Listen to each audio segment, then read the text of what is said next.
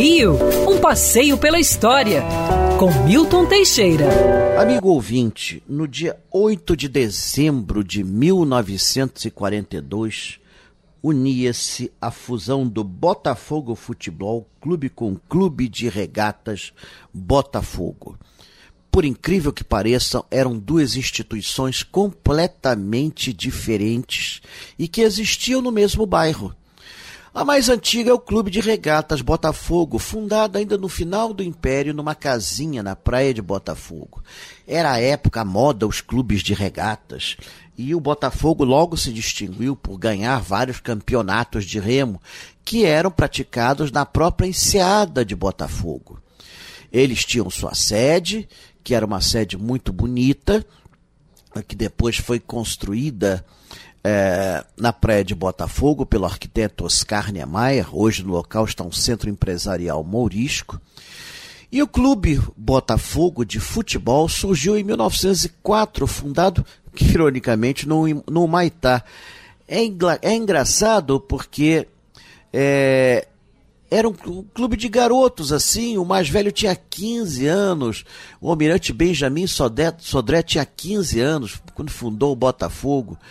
E a ideia era fazer um clube com um nome assim de elétrico, mas a, a mãe de um deles falou: vai ser elétrico porcaria nenhuma, você está no bairro de Botafogo, dá um nome de Botafogo.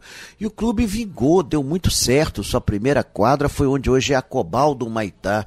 Ali eles fizeram o maior a maior goleada da história do futebol carioca até hoje, 36 a 0 num clube chamado Mangueira.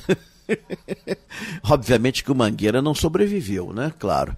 36 a 0 e dizem que seria mais se não demorasse a devolver tanto as bolas. O Botafogo foi palco de grandes nomes do futebol brasileiro. Houve época em que nove membros da seleção vinham do Botafogo.